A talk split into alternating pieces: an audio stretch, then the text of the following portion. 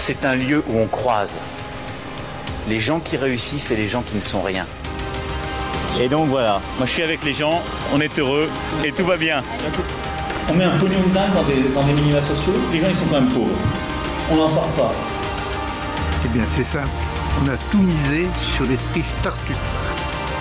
Je crois qu'on a besoin d'un peu d'égalité, d'un peu de liberté, parce que c'est quoi la devise française? Liberté, égalité, fraternité. Eh ben, banco, voilà. Nous, c'est ça ce qu'on va essayer de faire. Top Bienvenue dans La République inaltérable, le talk politique libre, incisif et sans concession du monde moderne avec Alexis Poulain. Bonjour Alexis. Salut Antoine. Je rappelle que vous pouvez retrouver les épisodes précédents dans toutes les apps de podcast, sur Spotify et lemondemoderne.media. Tout d'abord, on voulait vous remercier, euh, vous vous remercier aux fidèles qui nous envoient des messages depuis quelques temps sur les réseaux sociaux. Vous êtes de plus en plus nombreux. Et merci aux nouveaux, eux aussi de plus en plus nombreux. Alors, je- c'est sans doute grâce à la qualité des intervenants qu'on a eu ces dernières semaines. hein. Je pense par exemple à Nicolas Mathiasic et Vincent Coquebert que vous pouvez réécouter dans votre application de podcast favorite si c'est pas encore fait. Et certains nous ont demandé comment faire pour nous aider. Alors c'est assez simple, euh, vous pouvez parler de nous et faire circuler les liens à vos proches tout simplement. Et dites-leur surtout de s'abonner, de laisser des notes et des commentaires sur les apps de podcast. D'ailleurs Alexis sur Apple Podcast, j'ai vu qu'on avait eu une note à une étoile il y a pas longtemps, qui est le minimum.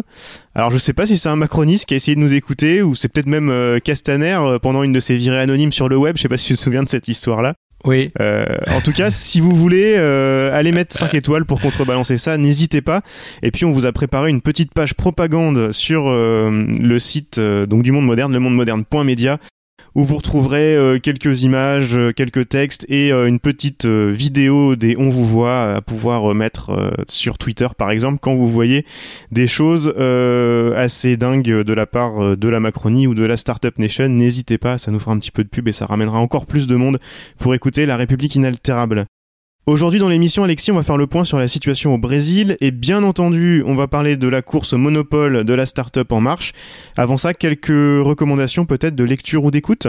En lecture, eh bien, on prépare euh, la prochaine euh, revue politique et parlementaire sur l'Europe où il y aura euh, des articles plutôt pas mal sur quel, de, à quoi s'attendre pour les cinq ans à venir euh, de cette Union européenne euh, si elle dure cinq ans.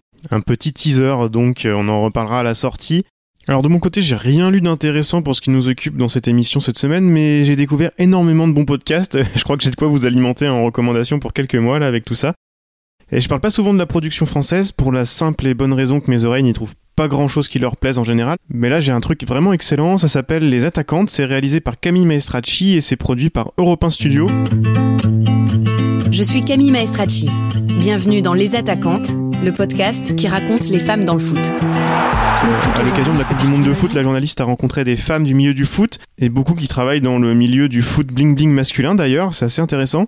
Euh, donc la série est très intelligente, chaque épisode tourne autour d'un thème, il y en a un sur les joueuses bien sûr, il y en a aussi un sur les agents de joueurs, un sur les supportristes, un sur les arbitres, un sur les dirigeantes de clubs, etc.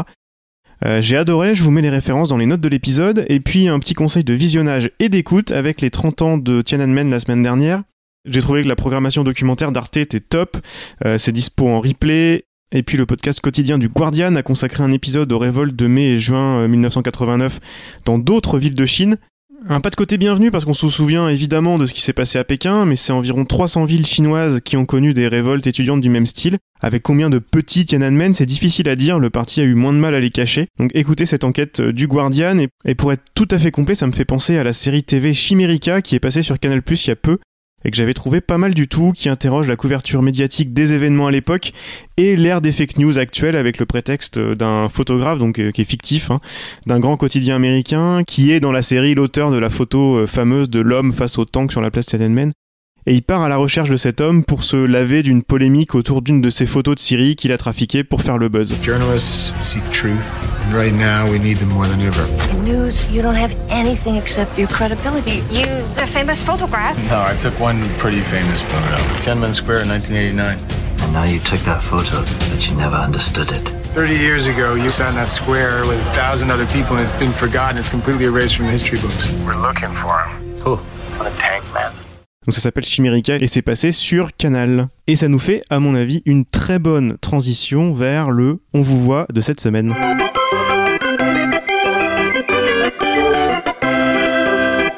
Vous voit, vous voit, vous voit, vous voit, vous voit, on vous voit.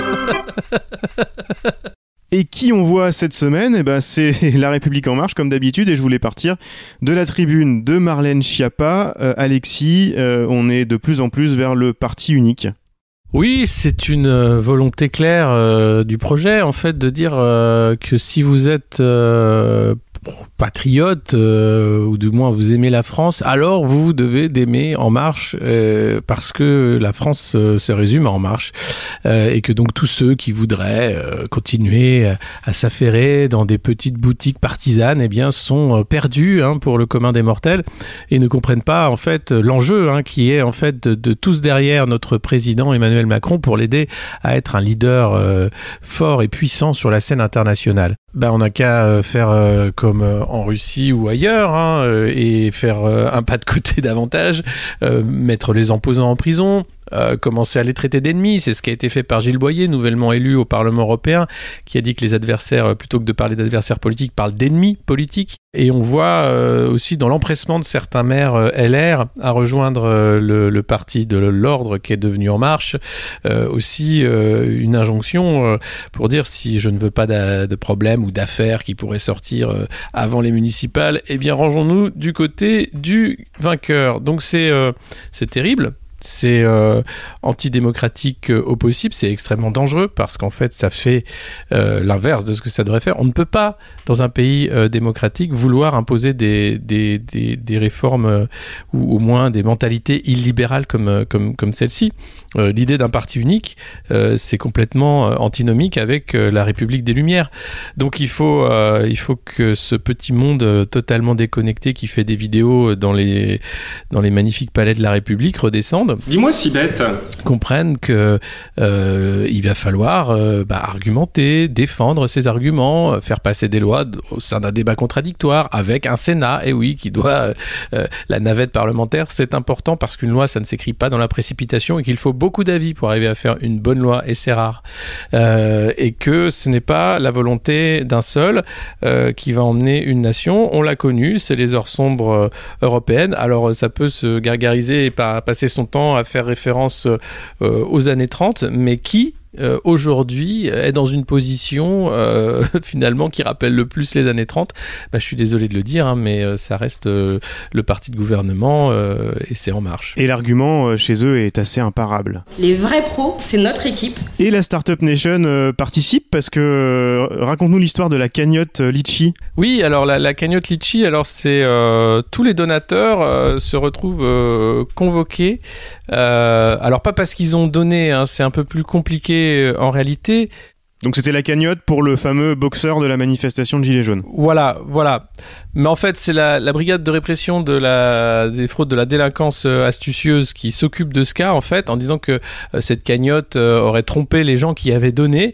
Et donc, c'est à la demande du parquet euh, de Paris que ces gens sont convoqués pour abus de confiance. Or, euh, la liste des donateurs de la cagnotte a été donnée euh, par Litchi parce qu'ils disent qu'ils n'avaient pas d'autre choix. Alors, on se demande quand on signe les règles de, la communauté de Litchi, ou je sais pas comment ça fonctionne, mais euh, ça veut dire que effectivement, dans un cas d'enquête comme celui-là, ils ont le droit de donner les noms de tout le monde. Or, ici, il s'agit d'une enquête pour fraude, mais ne nous trompons pas, c'est une enquête politique. Euh, on, euh, on, attaque ces gens-là parce qu'ils ont donné à un boxeur qui a été condamné, mais condamné parce que lui se défendait dans un cadre bien particulier. Euh, et, tout ça, donc ça, fait état du, capitalisme de surveillance qui est en train de se mettre en place. C'est-à-dire qu'on va savoir de vous absolument tout, et, c'est les lois d'exception qui permettent ça aussi. Et celles-ci sont rentrées dans la loi, c'est plus des lois d'exception.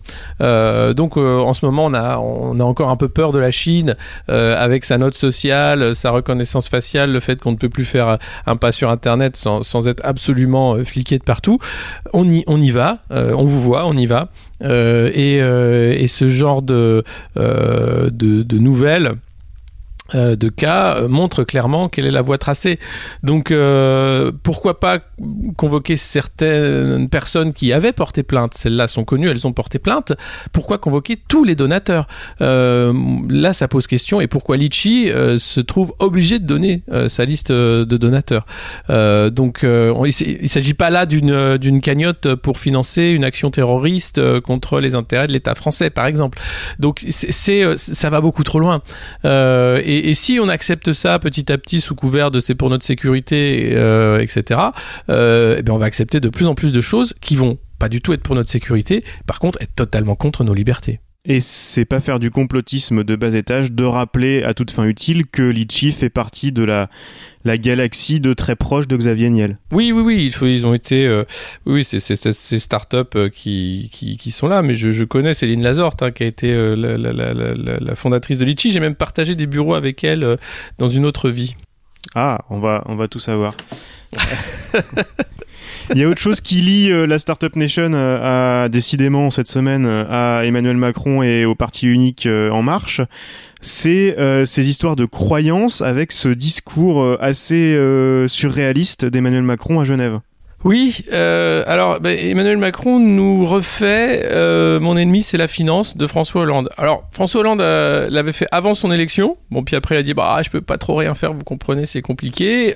Emmanuel Macron il en a tellement plus rien à foutre qu'il se dit bah tiens bah il faut que je redonne un souffle à mon quinquennat.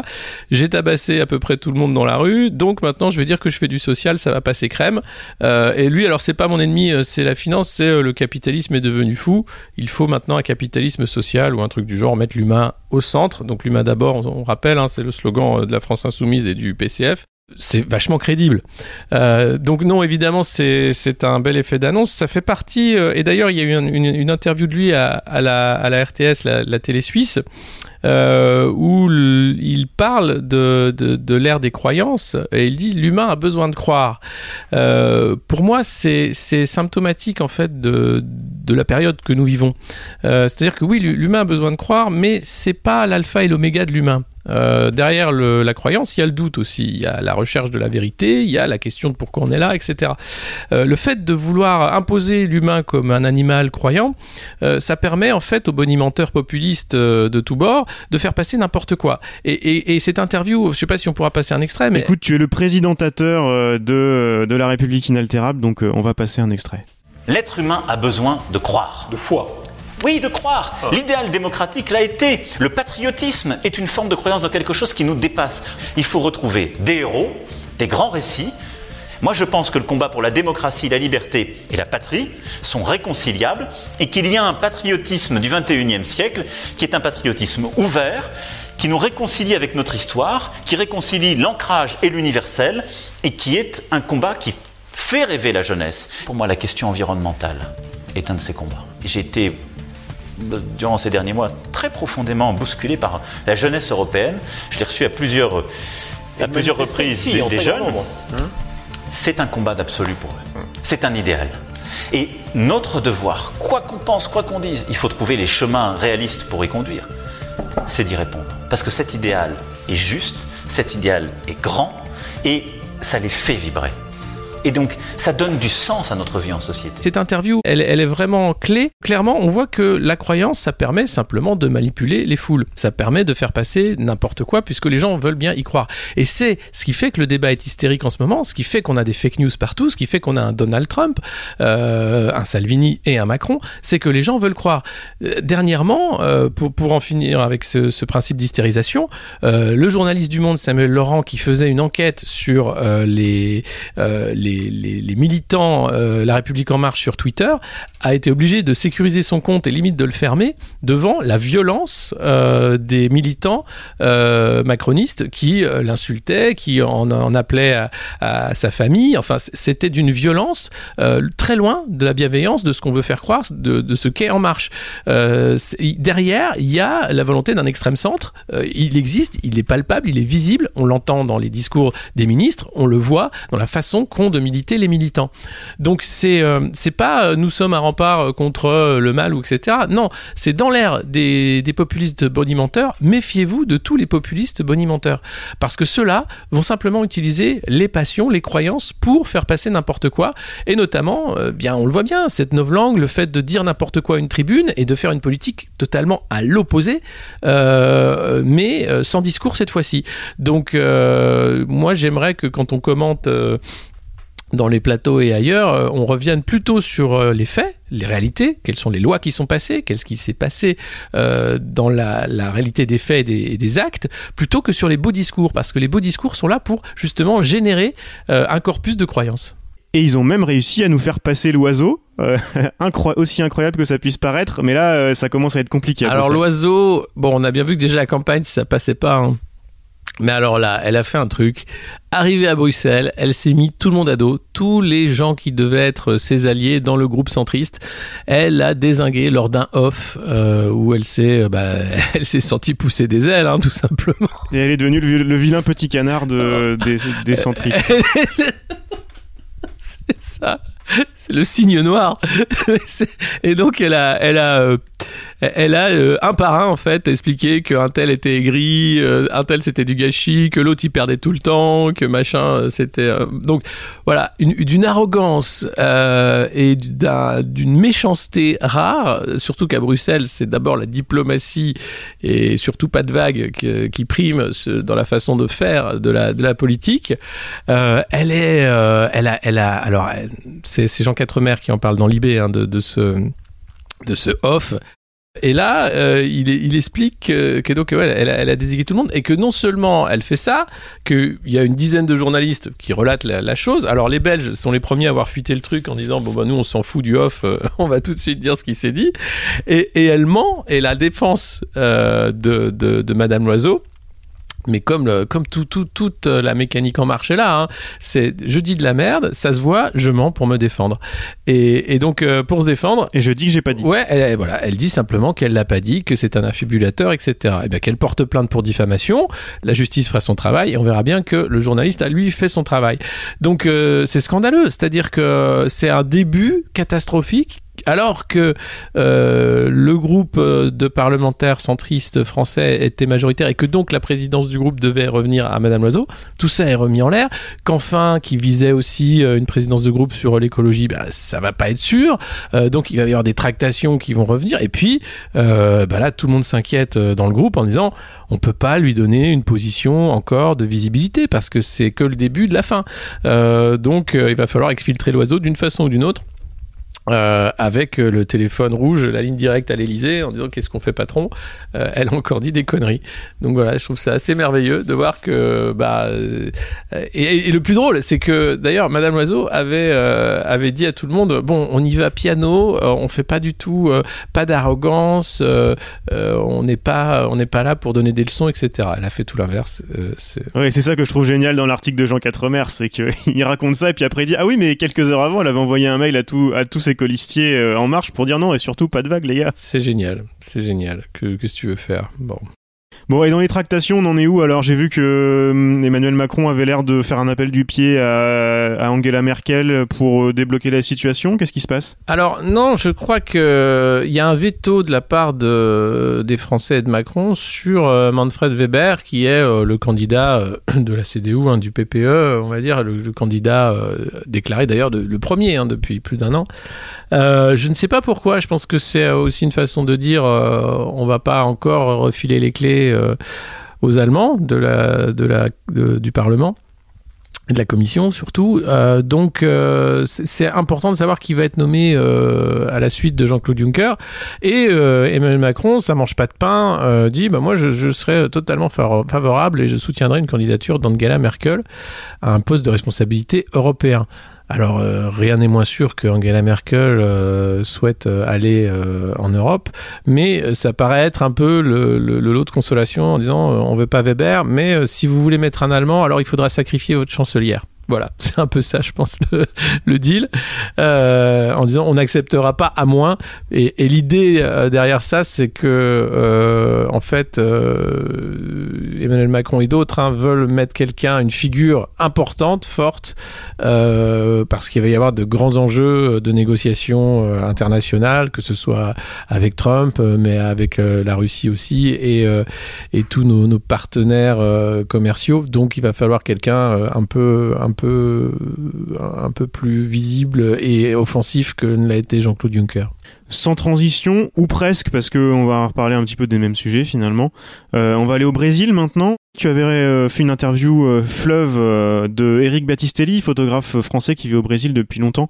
Au moment de l'élection de Bolsonaro, c'est assez dingue en s'en rappelant, il avait un peu tout prévu de ce qui s'est passé depuis, depuis quelques mois. Vous avez, vous aviez notamment parlé longuement, je me souviens de l'affaire Lula. Il y a eu des rebondissements cette semaine. commence peut-être par nous, nous expliquer un petit peu la situation générale au Brésil avant de parler de Lula.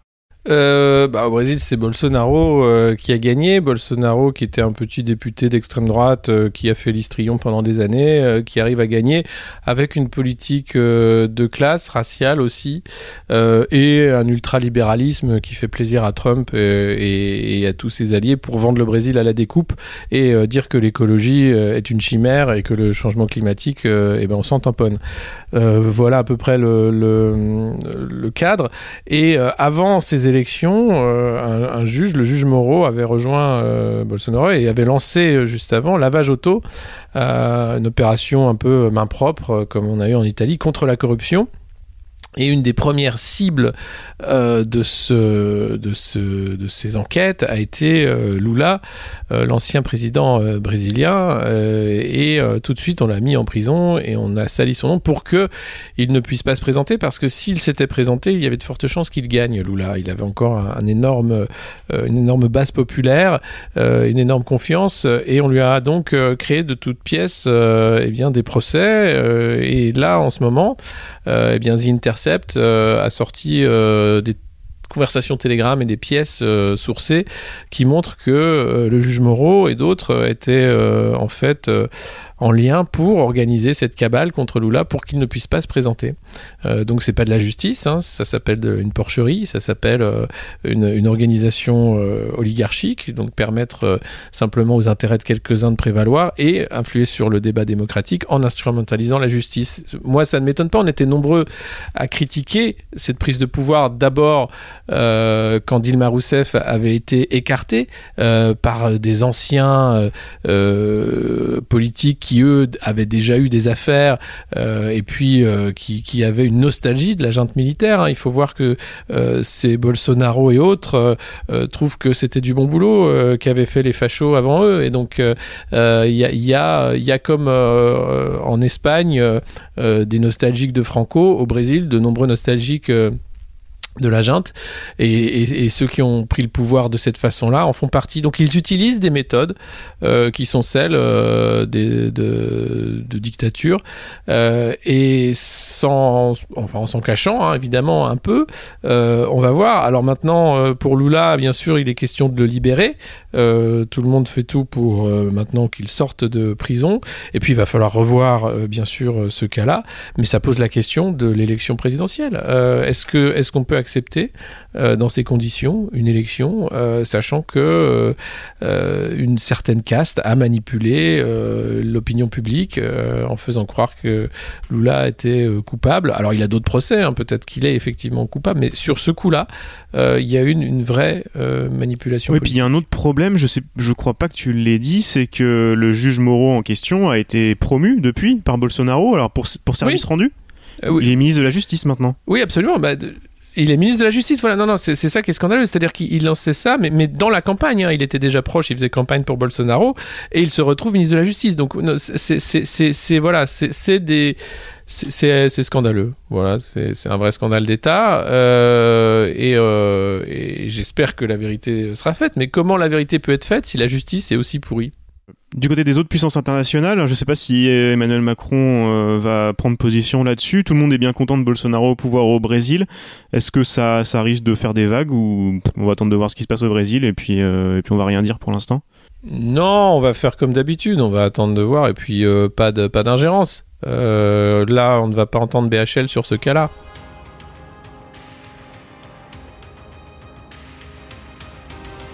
C'était La République inaltérable avec Alexis Poulain, une balado-diffusion du monde moderne sur une idée presque originale d'Antoine Gouritin. Retrouvez les épisodes précédents dans votre application de podcast favorite, sur Spotify et sur lemondemoderne.media. Suivez Alexis sur Twitter, poulain2012, et rendez-vous la semaine prochaine pour un nouvel épisode.